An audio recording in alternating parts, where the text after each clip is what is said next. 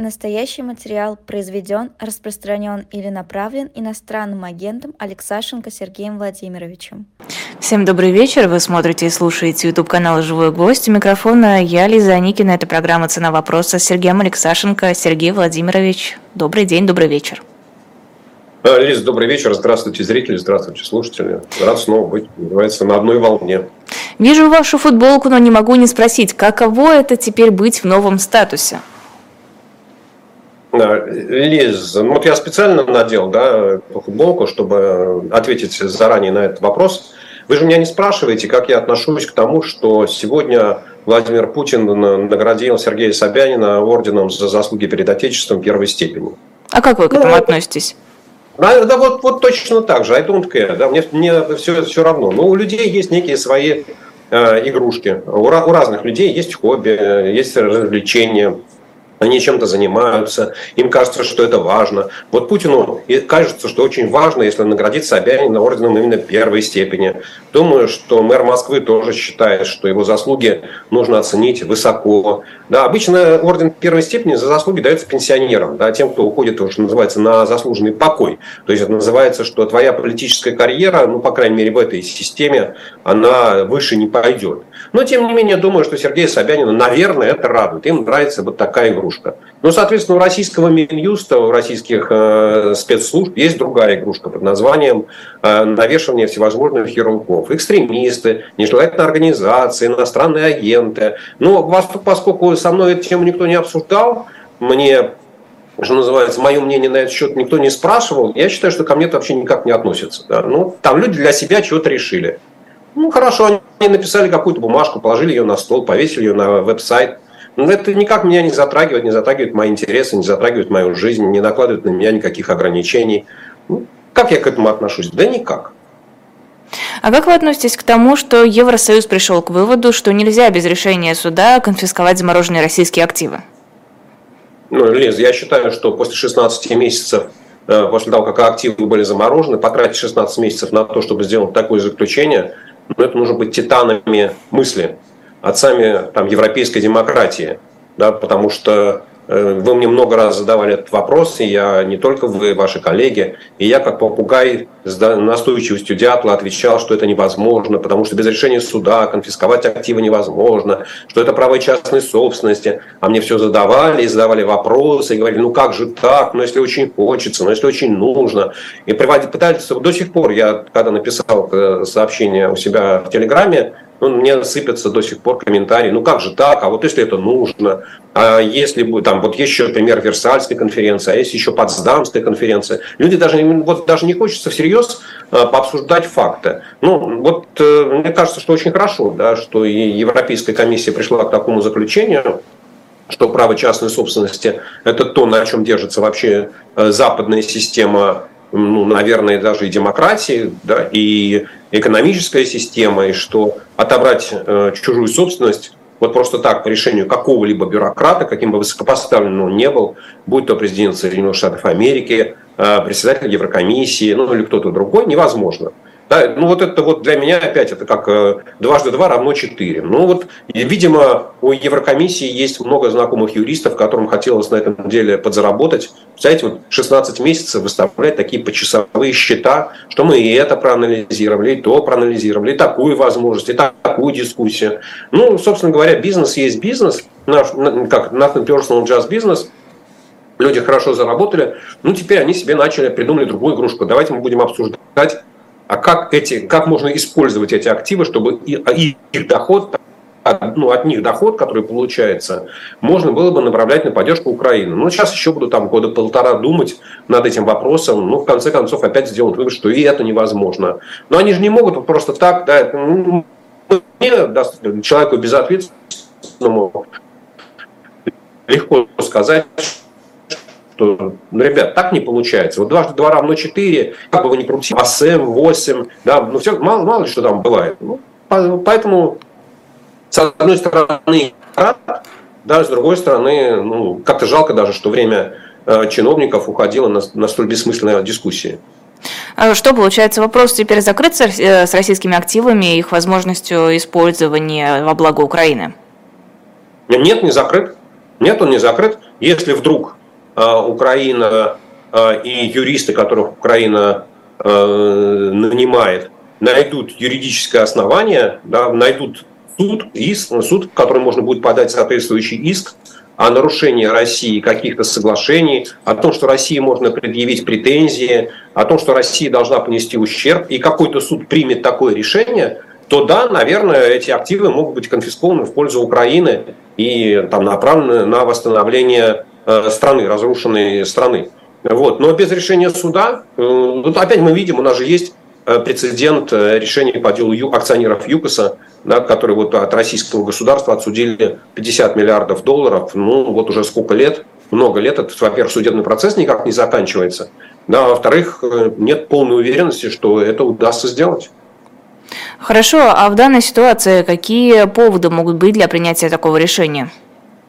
Ну что значит, какие поводы? Ну, а, что э... именно может стать основанием для того, чтобы какой-то суд решил, все, эти активы можно изъять и передать Украине?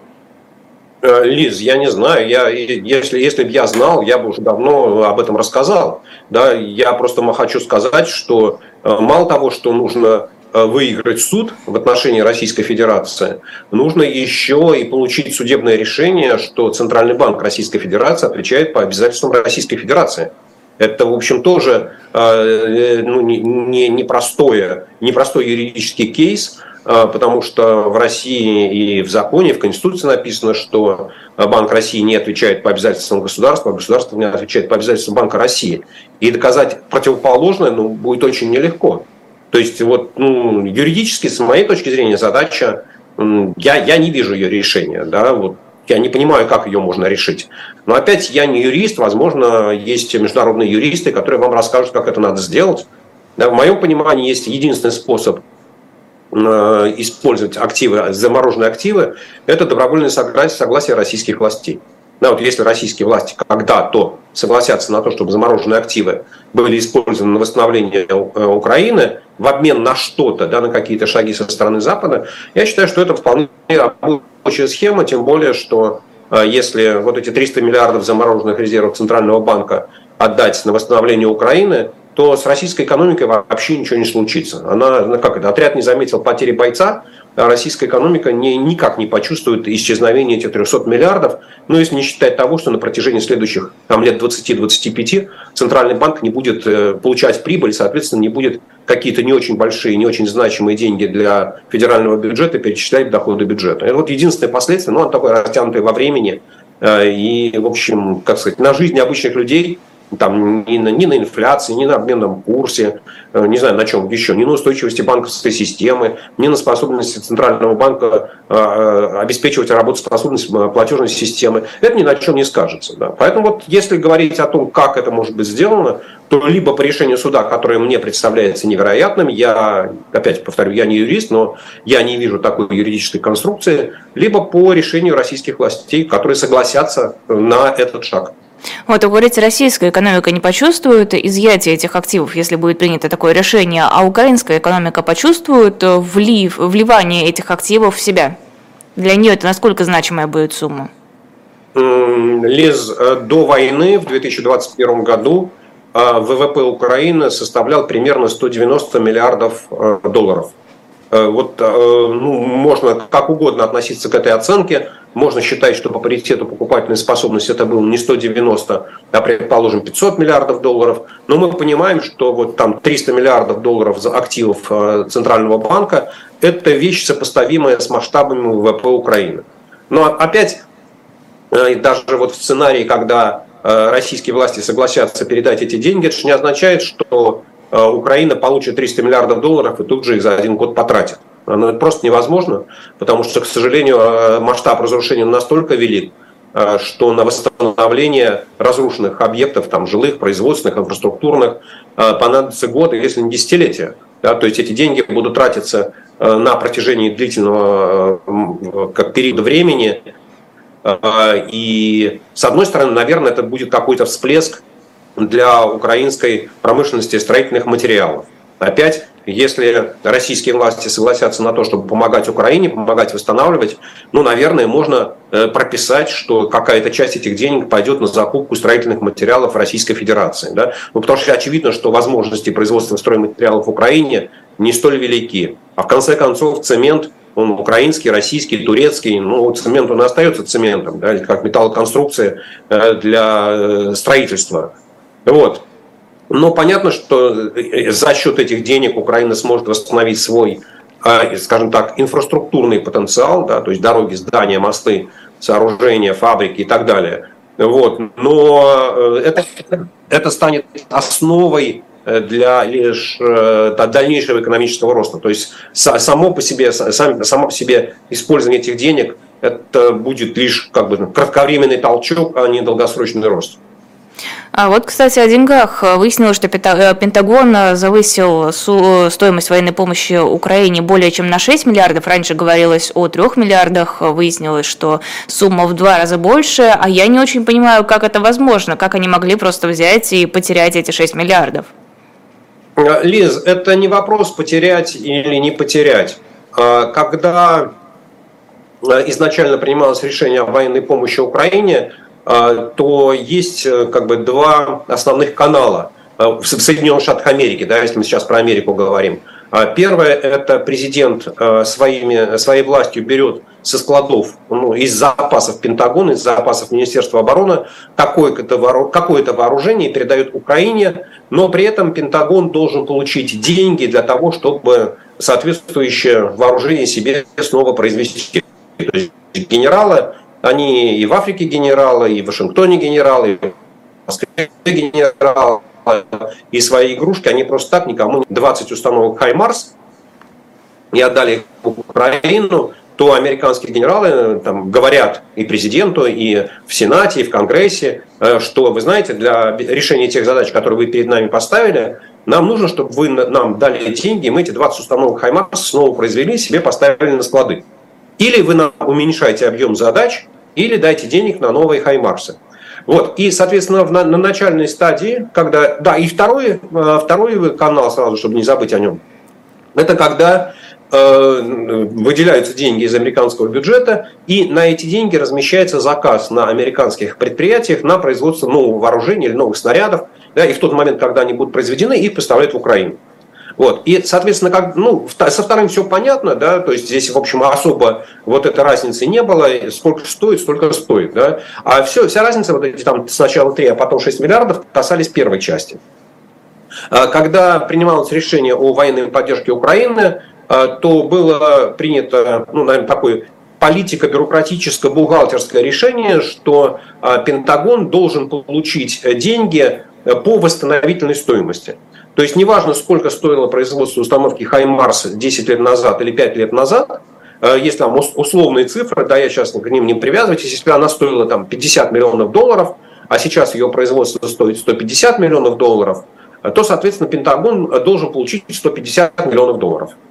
Да, с тем, чтобы заказать себе новую установку Хаймарс и поставить ее на склад э, в штате Нью-Мексико или в штате Аризона. Соответственно, и вот э, потом, в какой-то момент, э, уже, как сказать, э, американский аналог Российской счетной палаты сказал, что, вы знаете, ребят, это неправильный подход. Да, поскольку, поскольку у вас забрали установку стоимостью 50 миллионов долларов, то вам и должны, вам как Пентагону, должны отдать 50 миллионов долларов. Ну и, соответственно, вот эта вот разница, которая раньше считалась правильной, теперь сказали, нет, вы знаете, вот, ну, ошиблись ошиблись. Вот, э, чего здесь больше реальной, э, реальных правил учета американских бюджетных денег э, или политической целесообразности с тем, чтобы можно было Украине дать но больше вооружения, да, я судить не готов. То есть как, как, как это нашим зрителям больше нравится. Можем проголосовать. Является ли это бухгалтерским решением или является это политическим решением. То есть бухгалтерским, значит, по Кудрину. Вот Положено было отразить 50 миллионов, значит отразите 50 миллионов, а не 150, сколько это будет стоить сегодня. Или это политическое решение, что Украине нужно дать больше оружия, и, соответственно, нужно было найти повод для того, чтобы эти деньги откуда-то появились. А, вопрос тогда сделаем примерно так. А, нестыковки в сумм... Ой, какая прелесть! Ой, какое золото! Какой там эфир, какой там опрос? Нестыковки в суммах э, военной помощи Украине. Э, это э, бухгалтерская ошибка или бухгалтерское решение или политическое решение?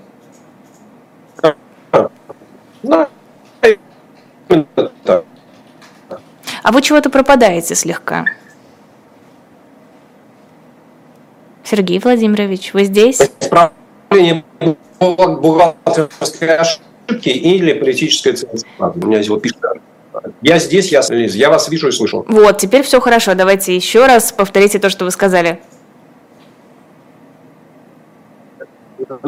Значит, а, а, а, вот эта разница в 6 миллиардов, это исправление сообразности. Очень грустно у вас со связью, очень грустно. А еще собаке размыла голову. Вот, вот сейчас мы собаку куда-нибудь отправим в это. Все, все наладится? На диван. Может быть, так лучше будет. Может быть, она на себя какую-то часть э, связи отбирает. Но она слишком прекрасна, наверное, для эфира. Она ломает каналы связи, ломает интернет. Можно еще раз, пожалуйста? А, исправ... Э, э, решение, ну, то есть 6 миллиардов долларов – это исправление бухгалтерской оплошности или проявление политической целесообразности. Все, прекрасно. Тогда опрос в ближайшее время появится в чате Ютуба. Еще финансовая помощь, но теперь немного в другую сторону. Правительство Финляндии собирается отказать в помощи тем странам Африки и Азии, которые поддерживают Россию. А можно сказать, насколько серьезным будет ущерб для этих стран и что это за страны? Лиз, я не готов ответить на этот вопрос. Финляндия как э, страна с высоким уровнем жизни и с высокой социально-политической ответственностью, безусловно, реализует какие-то программы поддержки э, стран с низким уровнем дохода. Э, и вполне вероятно, что среди них есть африканские страны. Ну, например, одной из позиций, которую может занимать э, э Финляндия, это голосование в Совете директоров Международного валютного фонда, где время от времени принимаются решения о списании долгов наименее развитым странам. Соответственно, вот там решения, как правило, принимаются консенсусом, э, то есть э, все директора, все 24 директора, ну и в последнее время 23, потому что на голос российского директора перестали обращать внимание, э, вот, они должны как-то договориться и принять решение. Соответственно, Финляндия может заниматься своей лоббистской деятельностью, уговаривать других членов Европейского Союза или других директоров, которые есть в Международном валютном фонде. Ну, например, вот таким образом. Наверное, есть какие-то другие программы, которые реализует Финляндия как государство. Я, правда скажу, наверное, не в курсе этой темы. А мне вот интересно, насколько это соответствует европейским ценностям, насколько это соответствует э, ценностям гуманизма, отказывать странам, которые нуждаются в какой-то помощи. Все-таки, если мы говорим о том, что Финляндия переводит деньги странам Азии и Африки, наверное, они очень сильно в этой помощи нуждаются из-за политических э, каких-то вопросов. Ну, а может быть, начнем с гуманизма, правильно или неправильно поддерживать агрессивную войну? Э, в общем, Финляндия даже не просто так говорит, что мы не будем никому помогать.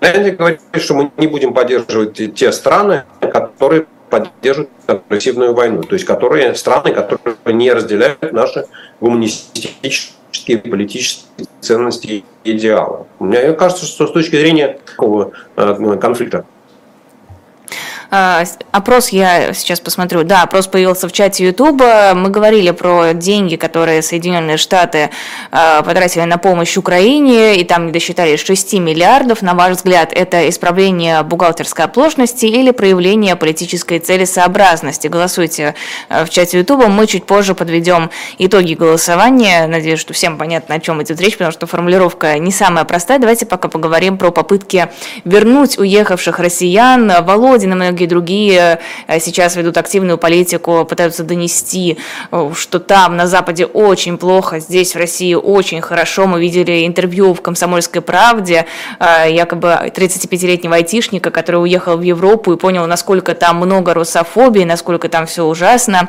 Не очень понимаю, зачем это нужно. На ваш взгляд, для чего все эти телодвижения? Ну, давайте начнем с того, что когда российские чиновники начинают разного уровня э, и разной политической ориентации начинают э, хором говорить на одну и ту же тему, то а, у нас уже появляется так сказать, подозрение, что им выдали методичку, да, и заставили перед камерами сказать примерно одно и то же, но, может быть, с, какой-то, с каким-то разнообразием в словах. А, очевидно, что отъезд э, большого числа россиян, э, которые не приняли войну, это отъезд первой волны после 24 февраля прошлого года, или тех россиян, которые не захотели идти, там, как нейтрально относились э, к войне, но при этом не захотели получать повестки идти воевать, после э, объявления мобилизации в сентябре прошлого года. Но среди них большое количество людей, э, работающих в IT-индустрии. Э, их, как бы сказать, конкурентное преимущество да, состоит в том, что по большому счету и для них не очень важно, где они находятся, для того, чтобы выполнять свои контрактные обязательства. Писать программные коды, отлаживать программы, общаться с клиентами, они могут, находясь в любой точке мира, где есть устойчивая интернет-связь. Соответственно, но очевидно, что среди них оказалось большое количество э, тех IT-специалистов, которые работали по контрактам с российскими государственными структурами или с российскими частными компаниями. Соответственно, если они работали по контракту с государством, то у государства возникли, э, у государства в широком смысле слова, там государственные учреждения, компании, банки, у них возникла проблема с тем, чтобы ну, кто будет выполнять работу. Если это были частные компании, они начали повышать заработную плату с тем, чтобы переманить сотрудников э, из тех, кто работает в интересах государства. Одним словом, вот эта тема, что уехали IT-специалисты, она проявилась с самого начала. И если мы вспомним, Э, там уже в сентябре э, прошлого года э, министр связи, он был основным лоббистом, предлагал всевозможные поблажки, ограничения, снятие ограничений для сотрудников IT-секторов, сектора, которые работают в России, снижение налоговой нагрузки, ну и так далее. То есть российские власти сразу показали, что для них это является важнейшей важнейшим как сказать, каналом утечки, оттока той части человеческого капитала, в которой они заинтересованы. Да, вот есть там всякие журналисты, политики, э, не знаю, там дизайнеры. Вот если эта часть человеческого капитала из России уйдет, то российские власти в этом, видимо, проблем не, не, не находят. А вот когда утекают IT-специалисты, у них сразу проявляется э, какая-то настороженность, э, тревога, и они начинают принимать разные меры. Судя по тем заявлениям, которые мы слышим в последнее время, а, мне кажется, что существенного возврата людей в Россию не произошло. Да, то есть вот э, был, был, собственно говоря, у меня была такая позиция, я считал, что во второй волне, во второй волне военной миграции, вот связанной с мобилизацией, э, было большое количество людей, которые уехали временно, ну что называется, прячась от получения повестки. Но как мы видим, э, и, собственно говоря, Верховный суд это подтвердил, да, что мобилизация не закончена, а, мобилизация продолжается, она просто идет не как такая разовая акция, когда 300 тысяч человек получают э, повестки. Она идет таким плавным, текучим образом, и уже IT-специалисты год не получают, и никаких отсрочек им не дают. Ну и, в общем, судя по всему, большое количество людей э, решило в Россию не возвращаться, а продолжать жить там, где они живут сейчас.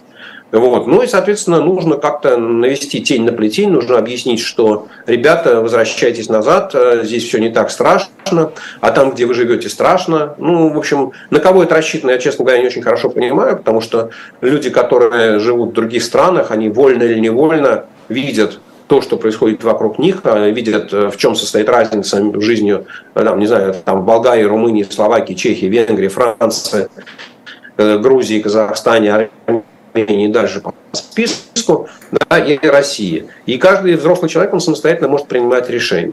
Но, знаете как, методичку выдали, нужно отработать свое. Но вот Минцифра утверждает, что не понадобилось даже вводить программу для обратной э, релокации IT-специалистов, потому что сами едут домой, и буквально вот в ближайшее время Минцифра обещает э, выкатить данные. В, начале, в конце июня, в начале июля появятся эти цифры. Во всяком случае, ведомство клятвенно заверяет, что так и будет. А я сильно сомневаюсь, что Минцифра сможет предоставить какую-то адекватную статистику, потому что а, в России ее просто не существует. А, в России не существует она, ну, статистики, ну, собственно не только в России, да, там, я думаю, что ни одна страна мира не в состоянии наладить статистику определения, кто уехал и кто приехал в страну, в зависимости от той профессии, а тем более от места работы и так далее. Вот, ну, достаточно начать с того, что в России отсутствует э, точная статистика, сколько людей уехало из России, там, что после 24 февраля, что там, в сентябре после объявления мобилизации. Да, поэтому э, поверить, что Минцифра даст какую-то адекватную э, информацию, ну, мне смешно. Да, если она у них есть, то уже давно можно было ее опубликовать. Ну, если им нужен еще месяц для того, чтобы ее придумать, нарисовать, высосать из пальца, ну, пусть стараются. В конце концов, знаете, у каждого своя зона ответственности в этом правительстве. Подождите, а по данным от работодателей, разве нельзя это выявить? Э, Все-таки, если речь идет о официальном трудоустройстве, там же нужно указывать, где ты находишься, есть определенные нормы для работников, сколько они могут находиться за границей, ну, в разных компаниях по-разному. Ну, нет такого требования в российском законодательстве. Это отношения между работником и работодателем. Да, и в, в принципе вам достаточно договориться со своим работодателем, что вы работаете удаленно, а где вы находитесь в Москве, э, в Мытищах, э, не знаю, там в Суздале, в Хабаровске или в Пекине. Ну, откуда работодатель это узнает?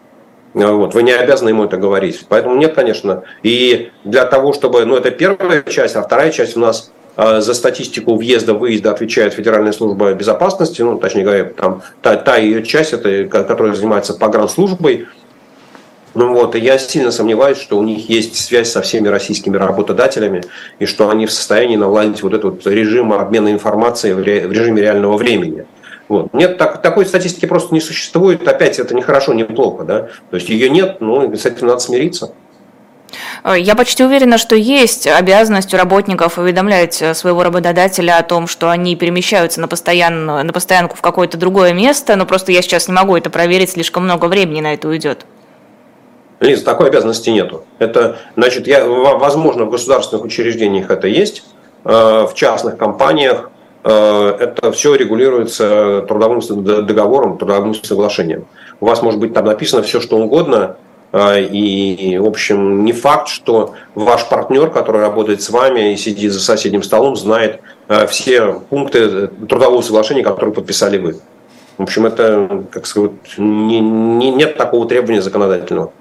Проверю это после эфира. А пока небольшой перерыв на рекламу. Это программа «Цена вопроса» с Сергеем Алексашенко. А у нас на shop.diletant.media появилась великолепная книга, книга Джованни Боккаччо о знаменитых женщинах. Я ее увидела в подписных изданиях в Петербурге, купила себе и надоумила Алексея Алексеевича к нам ее тоже закупить, чтобы продавать на shop.diletant.media.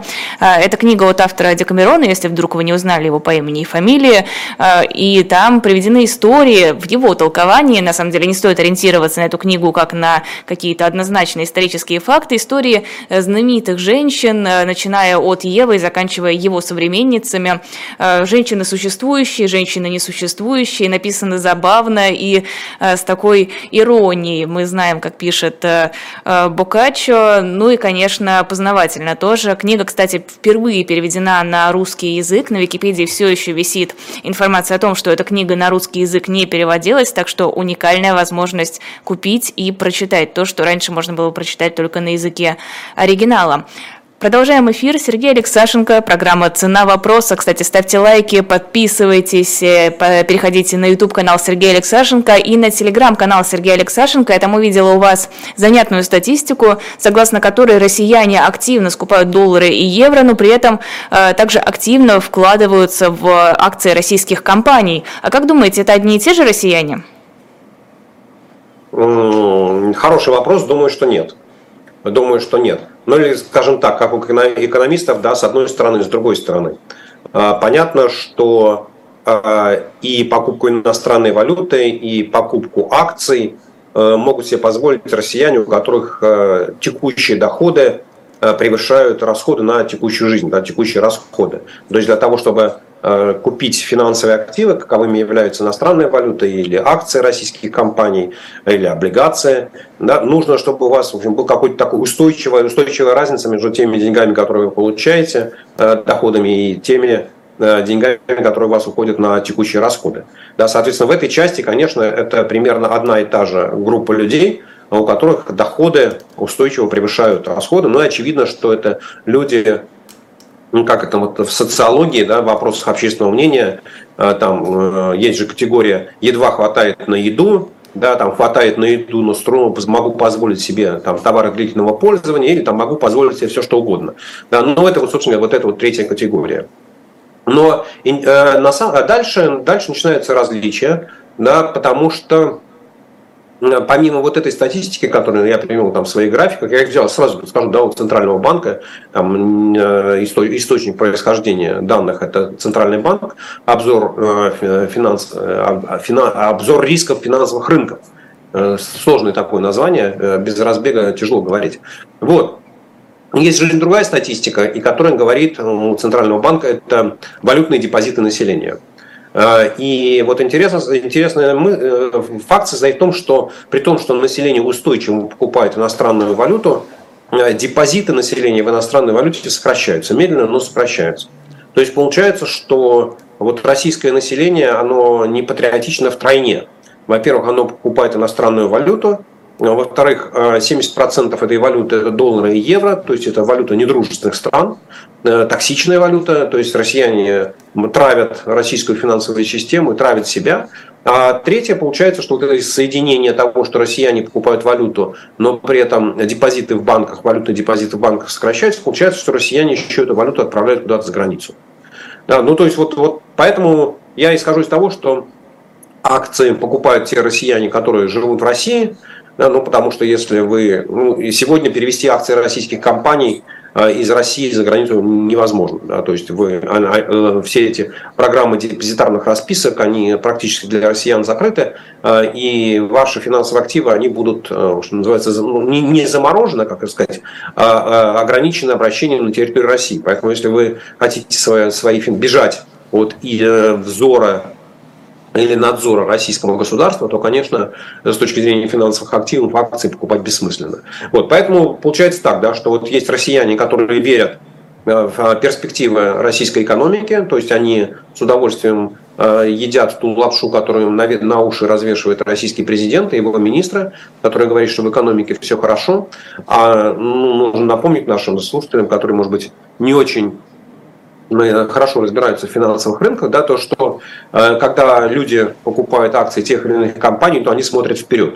То есть они смотрят не, не то, какой был год, прошедший год для этих компаний, они оценивают перспективы. То есть они считают, что э, котировки акций вырастут, что дивидендов будут платиться больше. То есть когда российское население является чистым, практически единственным чистым покуп...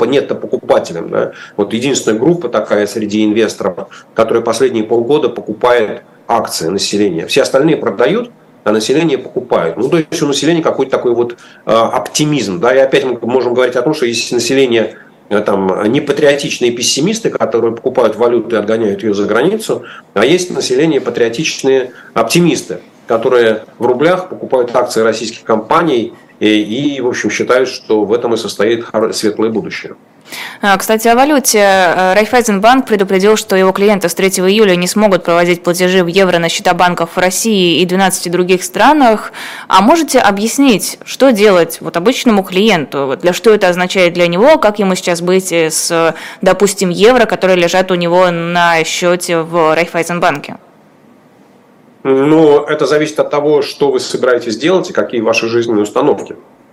А, в принципе, а, можно э, к сбережениям евро, в данном случае в Райфайзенбанке, а, или там, к в долларовом сбережении в любом другом банке, относиться как к ну, такому финансовому инструменту, рублевому финансовому инструменту, доходность которого привязана к курсу иностранной валюты. Да, ведь у нас же никто, там Центральный банк каждые полгода продлевает вот эту норму, что снять больше, чем 10 тысяч долларов с 9 марта прошлого года невозможно. То есть, если у вас лежит на счете там, 100 тысяч долларов, то, в принципе, вы их э, там, в долларах, скорее всего, уже никогда не получите. Ну или получите в тот момент, когда э, там, и путинский режим поменяется, и там, Эльвира Набиулина уйдет, и кто-то вместо не, другой вместо нее введет новые нормы э, валютного контроля. Вот. Но, соответственно, в принципе, вы как клиент банка в любой момент можете эти евро или эти доллары продать банку. Ну, то есть, если вы вы как вот человек, задающий этот вопрос, живете в России, и для вас ну, по, по разным причинам вы не рассматриваете возможность выезда за границу или вам не нужно переводить эти деньги за границу, то, в принципе, я считаю, что так, там, валютный счет в любом российском банке – это ну, неплохой финансовый инструмент. Да, то есть он привязан к вот, курсу доллара-евро. И, в принципе, смотрите, год назад э, доллар стоил 50 рублей, сейчас он стоит там, 85 рублей. Ну вот без малого получается 70% за год. Ну где вы еще такую доходность получите? Да? Ну, вот, соответственно, э, второй, второй, второй вариант, что вам эти евро нужны за пределами Российской Федерации, то ли э, там, вы собираетесь куда-то уехать, то ли у вас есть какие-то родственники, то ли у вас есть какие-то дела, ну тогда вам нужно начать бегать по другим банкам, обзванивать другие банки и узнавать, кто из них может осуществить такой платеж в евро. Ну и там самый последний вариант, да, то есть вы можете, если побегав по банкам, узнав, что никто этого не может сделать, э, ни там, напрямую в евро, ни через китайский юань, ни через гонконгский доллар, ни через какой-нибудь арабский дирхам. Ну, соответственно, дальше у вас остается последнее, да, как-то найти какую-то криптовалюту, э, через которую можно эти деньги вывести из России. Ну, собственно говоря, в зависимости от того, что вы хотите, э, как, что является вашей, так сказать, жизненной целью, да, вы принимаете то или иное решение. А я правильно понимаю, что если, например, на счете в Райфайзенбанке лежат доллары или евро, то перевести их на счет другого российского банка не получится с 3 июля? А, Лиз, э, насколько я понимаю, э, даже эм, я, вот смотрите, я точно понимаю, что э, резидент, российский резидент, российский гражданин не может сделать валютный перевод в пользу другого российского гражданина, неважно в российском банке или в иностранном банке. А в пользу что, себя? Вот в пользу себя вы можете перевести на счет в иностранном банке, а вот внутри России, насколько я помню, да, вот, ну, по крайней мере, когда я там жил в России, когда я пытался делать такие переводы, мне говорили, что это сделать нельзя. Да, то есть, вот, э, соответственно, я не думаю, что здесь что-то поменялось. А, и, соответственно, вот не вижу возможности перевести. Э, ну, опять, если только нам Райфайзенбанк э, не смилостивится над своими клиентами, не откроет такую опцию, но в моем понимании она противоречит российскому валютному законодательству, которое функционировало там, до начала войны да, и имеет более древние корни. А при чем здесь другие страны? Там помимо России есть Азербайджан, Армения, Грузия, э, Казахстан, Киргизия, в общем, достаточно других государств. Им-то за что досталось? А это не им, это россиянам, которые использовали э, возможность перевода э, долларов и евро через корреспондентские счета в Райфайзенбанке вот в эти страны. Э, то есть Райфайзенбанк мог делать переводы в европейские страны и мог делать переводы вот в страны, скажем так, дружественные Российской Федерации. И я так понимаю, что все-таки ну, к Райфайзенбанку есть набор претензий со стороны там, возможно, общественности, возможно, европейских регуляторов, и они хотят минимизировать э, вот, переводы в такие, э, ну, скажем так, э, не совсем прозрачные юрисдикции. Да? То есть, собственно говоря, это, это опять, это не, не, никак не затрагивает интересов там, Казахстана, Грузии, Армении и так далее. Это затрагивает интересы россиян, которые имеют валютные счета в этих странах. Какие интересные схемы. Как странно оно все работает. Э, Еще из новостей Генпрокуратура признала нежелательной организацией Всемирный фонд защиты природы ВВФ. До этого этот же фонд признали иностранным агентом. И вот здесь мне не совсем понятно. Если иностранным агентом э, признавали ВВФ, это я еще могу понять, но нежелательная организация – это совсем другой уровень, учитывая, что ВВФ не лезут особо в политику и занимаются проблемами экологическими. Не понимаю, за что их так. А, Лиз, а, ну, смотрите, во-первых, начнем с того, что в России политика является все. Да, а, и для того, что если вы занимаетесь политикой, то это достаточно для того, чтобы вас назвать иностранным агентом. Из этого я делаю короткое заключение, что раз Фонд всемирной природы уже назвали иностранным агентом раньше, значит, они точно занимались политикой с точки зрения российских властей да, но как минимум они критиковали позицию российских властей по каким-то экологическим вопросам, природоохранным и так далее. А этого уже достаточно. Да, то есть, если вы критикуете а, позицию российских властей, то это достаточно для того, чтобы заявить о том, что вы занимаетесь иностранной деятельностью. Но, соответственно, вот нежелательная организация, это означает, что а, для эм, для, для организации, для э, Всемирного фонда и на территории России практически невозможно будет осуществлять какую-либо деятельность. и ни одному из российских граждан не удастся легально работать по контрактам с этой организацией, да, потому что ну, это будет грозить преследованиями и уголовным наказанием. Ну, надо сказать, да, что надо Э, обрадовать наших друзей из фонда защиты, как Всемирная природа, WWF, да, ВВФ, что, да. в принципе, э, можно, у них, ну, у них еще есть куда двигаться дальше, их еще могут назвать экстремистской организацией. Террористической. Вот, а еще террористической, да. Ну, то есть они, в общем, как-то начали двигаться в правильном направлении, да, с точки зрения, э, сказать, оценки их деятельности. Но это далеко еще не предел. А, а можно как-то оценить, какой ущерб это нанесет российской экологии?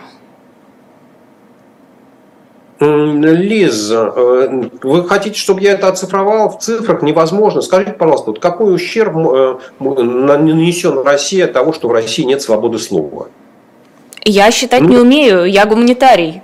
А, а, я, а, а, а я, ну не знаю, там, э, это же невозможно оценить ни в, там, ни в килограммах, ни в метрах, ни в сантиметрах, ни в рублях. Да, это э, общая оценка того, что происходит в стране. Да, Все страна, плохо. Страна загнивает. Да, то есть, когда в стране нет свободы слова, соответственно, свободы, в стране нет свободы дискуссии, парламент превращается в место, не, не в место для дискуссии, да, в такой в печатный станок или в пишущий, в сумасшедший принтер. А когда в стране запрещается работа природоохранных организаций, значит, мы с вами понимаем, что государство э, будет э, более коррумпированным, потому что бизнес, который не хочет э, заниматься природоохранной деятельностью, будет коррумпировать чиновников с тем, чтобы ну, коррумпировать чиновника дешевле, чем построить какие-то природоохранные, природозащитные сооружения. Только и всего, да, это означает, что там ну, качество жизни россиян будет снижаться, но оцифровать это, сказать, что, знаете, вот там каждый год там, состояние экологии будет ухудшаться на 2,6 процента или на 3,7%, конечно, так невозможно. А, а есть вообще какие-то международные соглашения, связанные с экологическими проблемами, в которых Россия на данный момент состоит и к которым она может как-то прислушиваться, которые могут оказывать на нее влияние? Или они там же, где и все остальные соглашения? Ну, насколько я понимаю, есть только единственное вот это Парижское соглашение по климату, которое направлено на борьбу с глобальным потеплением. Эм, возможно, есть что-то еще, но опять, я здесь не являюсь специалистом, Лиз, не буду спекулировать. А, увидела тут публикацию, что э, интернет-гиганты, в том числе Google, не помогают э, оппозиционным изданиям, которые в России э, всячески блокируются, а наоборот отправляют их куда-то вниз, убирают из поиска, а продвигают различные средства массовой информации, которые зависимы от государства, российские информационные агентства. И несмотря на какие-то обращения представителей СМИ к этим корпорациям, ситуация никаким образом не меняется. А, почему Google, который вроде как э, должен быть на стороне Запада, придерживаться той же политики, что и многие другие компании, выступившие против войны с Украиной, э, ведет себя подобным образом? Лиз, опять я думаю, что вопрос не, не совсем по адресу, потому что я не являюсь специалистом там, по тому, как устроен э, интернет-поиск. И Google Э, не политическая организация, Google это коммерческая организация, целью которой является зарабатывание прибыли. Э, и там компания, ну, она, Google же не заявил о том, что он уходит из России, правда? Э, в отличие, там, например, от, не знаю, там, от Renault, да, или от Ну, подождите, офис Google, по-моему, в России больше не работает. Но Google, Google продолжает оказывать услуги на территории России, правда? То есть Google, Google поиск же работает, Значит, значит, значит работает, русский язык поддерживается. 19 а, мая 2022 года. Google уходит из России. Из России. Счет заморожен, сотрудники вывезены. Э, Лиз, это, это организация Google, да, но при этом там Google поиск работает, да, и русский язык в Google поддерживается. Э, вот. И опять, Лиз, смотрите, я не готов э, там обсуждать. Там, вот вы, вы, вы почему-то исходите, сразу там задаете как, как данность, что российские оппозиционные СМИ они в Google поиске уходят куда-то вниз. Ну вот а, там, а, если мы берем, скажем, э, Яндекс поиск, то мы очень хорошо понимаем, что это делается искусственно. Да, потому что, там, условно говоря, на отдельные фамилии, типа Навальный или на отдельные новости, э, там, в Яндексе вы можете вообще ничего не найти на первых 25 страницах. Соответственно, Google, он каким-то образом, алгоритмы поиска Google ну, построены на частоте обращения э, пользователей. А, и ну, я э, давно уже говорю, что кремлевская пропаганда, или там российская официальная пропаганда, она в интернете работает очень, когда интернет был вот таким пространством свободы, где доминирующие позиции занимали оппозиционные СМИ или оппозиционные политики, давно уже в прошлом. А, и считать, что там, не знаю, какие-нибудь э, РИА Новости, агентство ТАСС и куча всяких им подобных, а, из вероподобных э, не присутствуют э, в интернете, это неправда. И вполне может быть, что Google достаточно честно считает количеством посещений. Вот. Но опять, Лиз, я вернусь к тому, с чего начал. Я не являюсь, все, что я сказал, является моей какой-то там домыслом, гипотезой. Ну, я не могу ее ни подтвердить, ни опровергнуть. Давайте о Дональде Трампе поговорим. 14 августа будет э, предварительное слушание по обвинению в нарушении закона об обращении с секретными документами. Э, что предстоит Дональду Трампу? Какие могут быть последствия у этого дела? О, Лиз, наиболее очевидным прогнозом этого всего дела будет то, что оно затянется до завершения выбор, президентских выборов 2024 года. Ну, собственно говоря, это и является стратегией, думаю, Дональда Трампа и его защиты. А, потому что а, вот бюрократия, она и в Африке бюрократия, и все, что связано с секретными документами а, в Америке, зарегулировано достаточно серьезно. И, и ну, начнем с того, что для того, чтобы Э, судебный процесс шел нормально, у Дональда Трампа должны быть адвокаты, э, у которых есть допуск для работы к секретным материалам. А, а если у него таких адвокатов нету, то они должны подать заявку, э, и там ее могут рассматривать там несколько месяцев, потому что пройти то, что в Америке называется clearance, да, вот на допуск на работу с секретными материалами, ну, это миссия, ну, она, конечно, выполнима, но она очень э, трудоемкая, и далеко не каждому удается это дело проскочить. А если мы добавим дальше, что Дональд Трамп, ну, в общем, своих адвокатов может менять неограниченное число раз, то у него появляются такие вполне легальные. Дальше возникает тема, что э, вот количество секретных материалов – оно достаточно большое, которое обнаружено у него э, в его, что называется, ну, личной, в личном распоряжении, а не сданы в государственный архив, как это полагается по закону. А, и дальше, соответственно, у, судебно, у судьи и, и э, скажем так, надзорных органов, работающих, вот, отвечающих за сохранность секретной информации, в первую очередь там, ФБР, Федеральное бюро расследований, будет идти очень длинная дискуссия относительно того, какие из этих документов нужно будет рассматривать в судебном заседании. Потому что так или иначе о них нужно будет рассказывать. Так или иначе присяжные должны будут их посмотреть. И, соответственно, нужно, с одной стороны, выбрать документы, которые четко говорят, что эти, там, разглашение этих документов несет угрозу национальной безопасности, а с другой стороны, разглашение этих документов не должно как это, серьезно повлиять на угрозу национальной безопасности Соединенных Штатов Америки.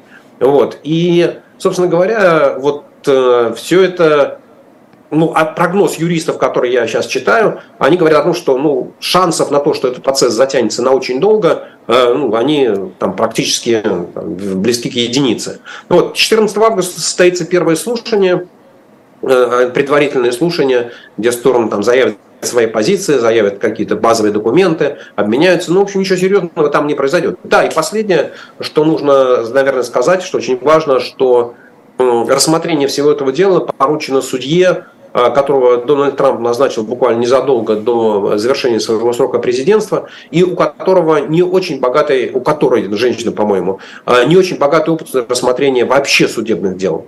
Да, и в прошлый раз, когда она рассматривала опять дела, связанные с Трампом, с документами, она приняла решение, которое было опровергнуто э, апелляционной инстанцией, сказано, что она не имела права принимать такие решения. Ну, то есть это все накладывает там дополнительные проблемы. Одним словом, вот судя по тому, что э, известно сейчас, как картина выглядит сейчас, э, до президентских выборов этот судебный процесс, скорее всего, не завершится. И более того, э, вот я буквально перед нашей встречей посмотрел последний опрос общественного мнения. Похоже, что вот все эти судебные, судебные, судебные шумиха, обвинения, приговоры в адрес Трампа, они всерьез никак не поколебали его позиции ну, вот в том, что можно назвать предварительный этап да, где э, ну, там до первичных выборов или с, с прицелом на первичные выборы в республиканской партии Дональд Трамп по-прежнему уверенно опережает Рона де Сантиса, э, вот, и разрыв практически между ними не сокращается, там условно где-то там 40% на 15, ну, там где-то 45 на 25, ну вот разрыв огромный, и у Рона де Сантиса пока никаких существенных успехов нет. Единственное, что Э, при этом последнее, там уже не про Трампа, а про Десантиса, наверное, надо сказать, что хотя Десантис уверенно проигрывает Трампу по состоянию на сегодня, э, Десантис является единственным кандидатом от республиканцев, э, который в вопросах общественного мнения обыгрывает Джо Байдена. Вот, ну, в общем, вот такая история. Дело-то политическое или нет? А, Лиз, мы это увидим из проговора. Да, вот опять я опять опираясь на те э, обзоры, которые я читаю, которые я вижу за примерно такие преступления, то есть когда человек э, забирает себе секретные документы, там человек не должности бывшего, не должности президента, да, может получить э, от 3 до 8 лет тюрьмы.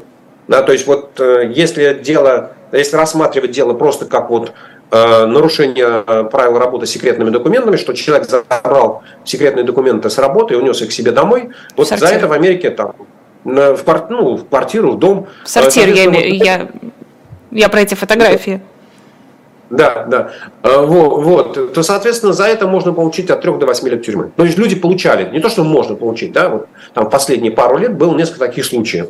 Вот, что будет в данном случае? Опять, я не верю, что дело будет политическим в том плане, что а, американский Минюст каким-то образом сможет надавить на судью и заставить ее рассмотреть дело в ускоренном порядке. Ну вот это, тогда это можно считать политическим, да. Но насколько я понимаю, у американского Минюста нет никаких возможностей ни надавить на судью, ни поменять судью.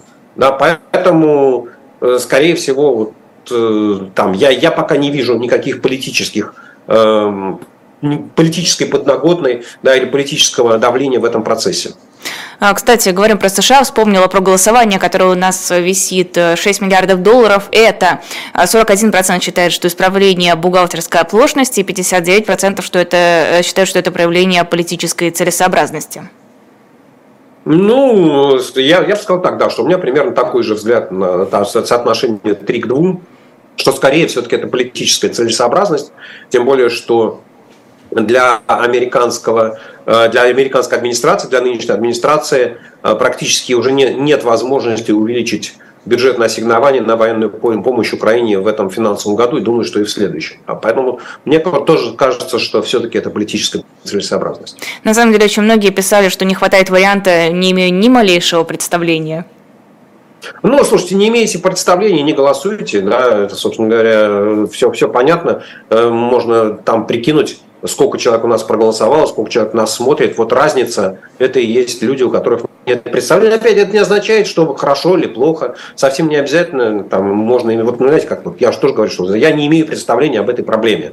И в этом нет ничего страшного, не, там, ну, зачем, зачем нам засорять информационные потоки.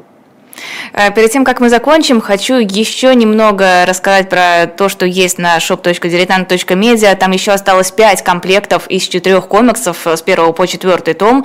5 э, штук осталось, остальное уже раскупили. И всего один первый том остался в отдельности от этого комплекта. Э, так что если вы думали купить и все откладывали, откладывали, стоит поспешить, потому что вот-вот они уже закончатся. И потом пополнить коллекцию, во всяком случае, первым томом будет сложновато. И так это были допечатанные экземпляры, тысяча штук, которые довольно быстро разлетелись. Ну, в общем-то, ну какое золото, ну какая хорошая. Пора нам прощаться с Сергеем Владимировичем Алексашенко. Э, можете поставить лайк э, чудесной собаке, которая сейчас есть в кадре. Как зовут собаку? Тайфун. Тайфун.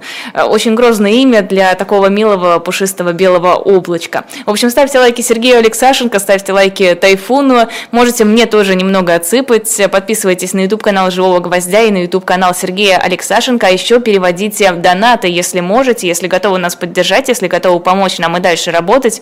По QR-кодам, которые есть на видео, для российских карт, для зарубежных карт и возможность оформить подписку, подписку на Бусти. И по ссылкам, которые есть под видео, то же самое российские, зарубежные и подписка на Бусти. Всем спасибо огромное и всего доброго. Спасибо. До новых встреч.